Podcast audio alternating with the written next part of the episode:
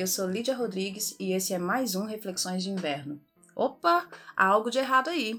Sim, isso mesmo. Esse não é só mais um episódio de Reflexões de Inverno, mas sabe quando a gente ouve demais os podcasts preferidos, mais que a bênção apostólica da missa, e repete exatamente a mesma fala e com tanta proficiência que parece que ela sai até com a mesma voz do locutor original? É, eu sou a primeira pessoa a repetir aqui o bordão mais famoso desse podcast. Bem, justificando a invasão aos caros ouvintes, Hoje é dia dos namorados e tem gente mais criativa que pobre? Isso mesmo, eu tive sozinha a ideia de escrever esse episódio, entregar um papel enrolado com um laço para presente e gravar para ele, James Winter, também conhecido como meu incrível namorado.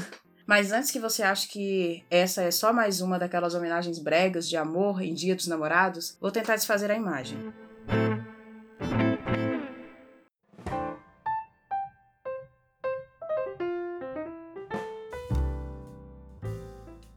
É Dia dos Namorados, data perfeita para falar de muitas coisas, além de decoração fofinha, milhares de corações, surpresas, demonstrações públicas de afeto, jantar, luz de velas, quarto, cama, espelho, fila de motel, capitalismo, neoliberalismo, etc, etc, sexo e etc. Sem mais delongas, o assunto de hoje abarca relacionamentos, é claro, mas especificamente relacionamentos saudáveis. Eu poderia resumir todo o conteúdo dizendo apenas que se pode conceituar um relacionamento saudável afirmando que ele é exatamente o oposto de relacionamento abusivo. E para abusivo já temos até testes baseados nos acontecimentos previamente estipulados e nas análises comportamentais. Mas como eu disse, o assunto hoje é outro. O que define um relacionamento saudável? Primeiro vamos analisar os significados expressos na própria nomenclatura. Poxa vida, mas todo mundo sabe o que é um relacionamento. Em tese, sim. Mas vamos lá. Relacionamento origina do latim e, como sabemos, é de onde nasce a nossa língua. E algo interessante que acontece é que quando se busca pelo significado de uma palavra portuguesa no dicionário de português, desses que todo mundo está acostumado a consultar, ou pelo menos deveria, vemos que uma única palavra pode ter várias definições, e algumas ficam bem melhor que a outra dependendo de como é empregada. Mas uma busca mais profunda, lá na origem da língua, que é uma vantagem que o curso de letras proporciona, uma palavra em português não é apenas uma palavra. Ela possui um significado expresso nela mesma e unida a outra traz um significado que vamos chamar aqui de profundo, mas que simplifica, digamos assim, quando dela, da língua latina, origina a nossa tão complexa língua portuguesa brasileira.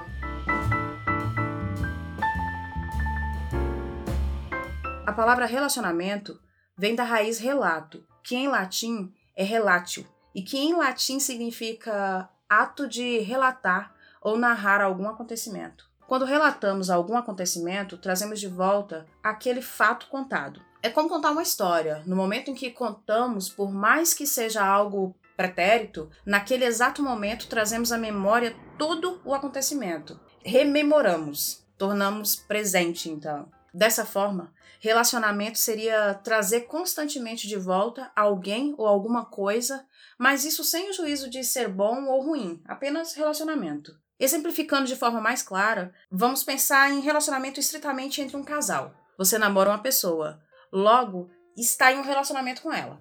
Ela volta-lhe à memória constantemente, se faz presente até quando está ausente. Ou seja, numa análise filosófica da língua, lembrar seria logicamente algo pretérito. Por exemplo, se lembro é porque já passou. Mas ao lembrar, a lembrança do pretérito é um ato presente. Então, ao se relacionar, pretéritos passam a ser unicamente presente, significando relacionamento. Mas serve para toda lembrança? Óbvio que não.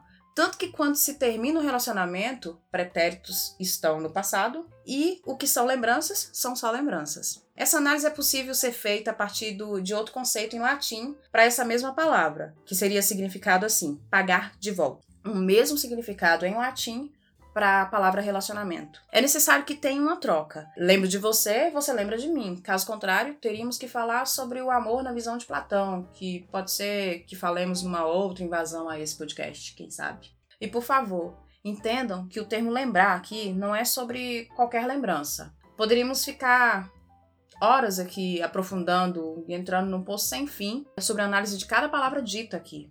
Mas não vamos nos aprofundar. Vamos ficar com o álibi da linguística. O importante é estabelecer comunicação. Vamos nos aprofundar só no que for necessário.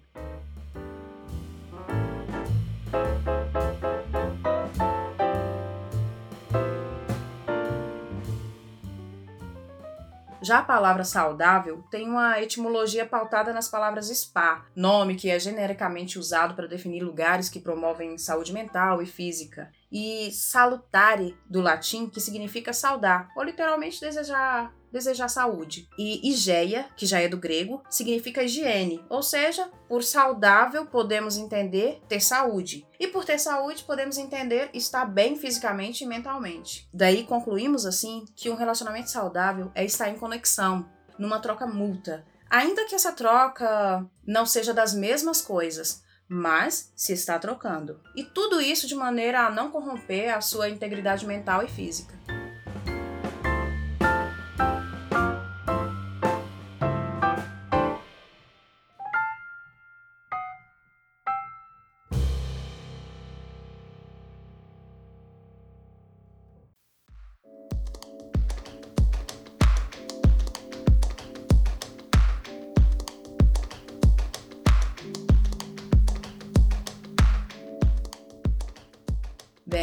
Eu não disse a vocês no início, mas além de namorada do digníssimo podcaster que costuma vos falar, eu sou professora. Talvez não das mais foda, mas gosto da língua portuguesa e afirmo com toda a certeza do mundo, ela é incrível e serve para se comunicar mais do que provavelmente a usamos no dia a dia.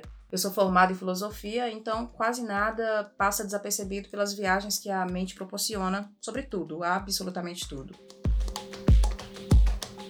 Mas quem de fato tem um relacionamento saudável? Isso é definido apenas pela compreensão terminológica? É fato que não. Mas nós vamos voltar lá no que eu disse que não ia ser parâmetro para o nosso assunto: relacionamento abusivo. Quem está em um relacionamento abusivo, geralmente a primeira dificuldade que encontra é de assumir para si mesmo que está nessa situação. Fora a esperança diária de que tudo vai ficar normal. Mas qual é o padrão de normalidade? Seria ele igual para todo mundo? Ok, ok, vamos fazer como geralmente é feito para identificar e alertar sobre o relacionamento abusivo. Vamos aos fatos. Responda sim ou não. 1. Um, você continua a se sentir bem nos momentos sozinhos? Por exemplo, você mora com teu companheiro, ele sai eventualmente, você continua a se sentir bem lembra-se como é se sentir bem sozinho e sem por isso fazer questão de estar sempre só ou sempre acompanhado? 2. A conversa entre você e a pessoa com quem você se relaciona acontece com frequência e naturalidade, sem que sempre seja chamada de DR por ambas ou alguma das partes?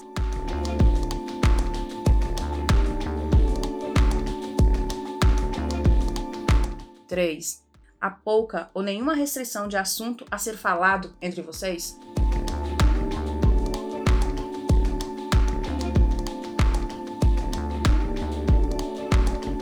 Quatro. Nenhuma das partes espera que o outro tenha bola de cristal?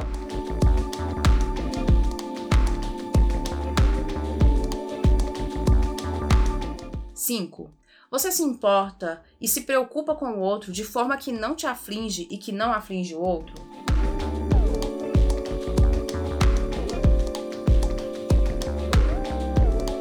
6. Você sente que continua mais fácil ser quem você realmente é nesse seu relacionamento?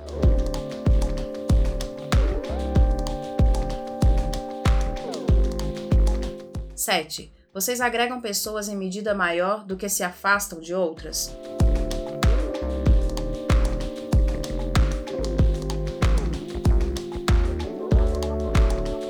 Oito. Vocês se impulsionam mutualmente nos planejamentos individuais e coletivos? E já que estamos falando disso, não esqueça de seguir o Reflexões de Inverno no Spotify e demais tocadores de podcast. E segue lá também James Winter no Instagram e no Twitter. E tem o IG novo no, no Instagram também do Reflexões de Inverno. Tá novinho, tá no início, mas já pode seguir no lá que daqui a pouco vai estar bem movimentado. E manda lá suas sugestões e suas críticas. Sugira novos temas.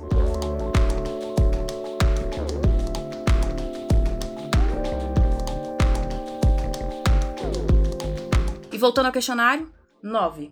Você consegue assumir para si mesmo, sem nenhum julgamento externo, que você tem um companheiro?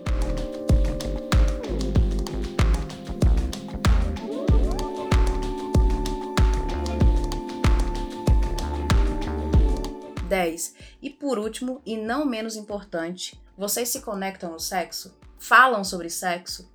Falam sobre o sexo de vocês e falam sem limitação? Se a resposta foi positiva para todas as questões, provavelmente você poderia acrescentar diversos itens a essa lista. Se foi negativa para a maioria ou para alguma das questões, saiba que a vida é uma eterna descoberta e sempre é possível melhorar. O relacionamento que jamais poderá dar errado é o seu consigo mesmo. E como diria uma sábia aspirante a filósofa, está preparado para um bom relacionamento aquele que consegue ficar bem em solidão também. O bom relacionamento não é necessariamente aquele que deve durar para sempre, mas o que ensina, que ensina cada vez mais entender o que é relacionamento. Um casal não é só uma pessoa, muito menos a metade de outra metade. Um casal são duas pessoas inteiras e sem perder suas individualidades, suas identidades. Frase que soa bastante clichê, mas é real e de uma forma bem fofa.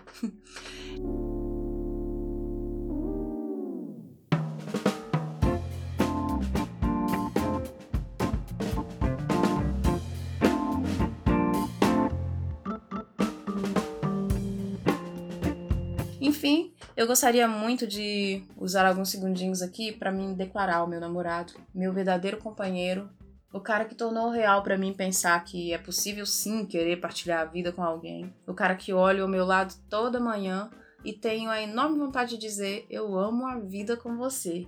O cara incrível que além de me tocar por prazer e que prazer, se preocupa de fazer o meu teste de mama. Esse cara que amo e que me ama. Mas se eu dissesse tudo que tenho a dizer, ia render tempo demais. E tudo que quero é terminar esse episódio logo, porque sabe como é, né? Dia dos namorados.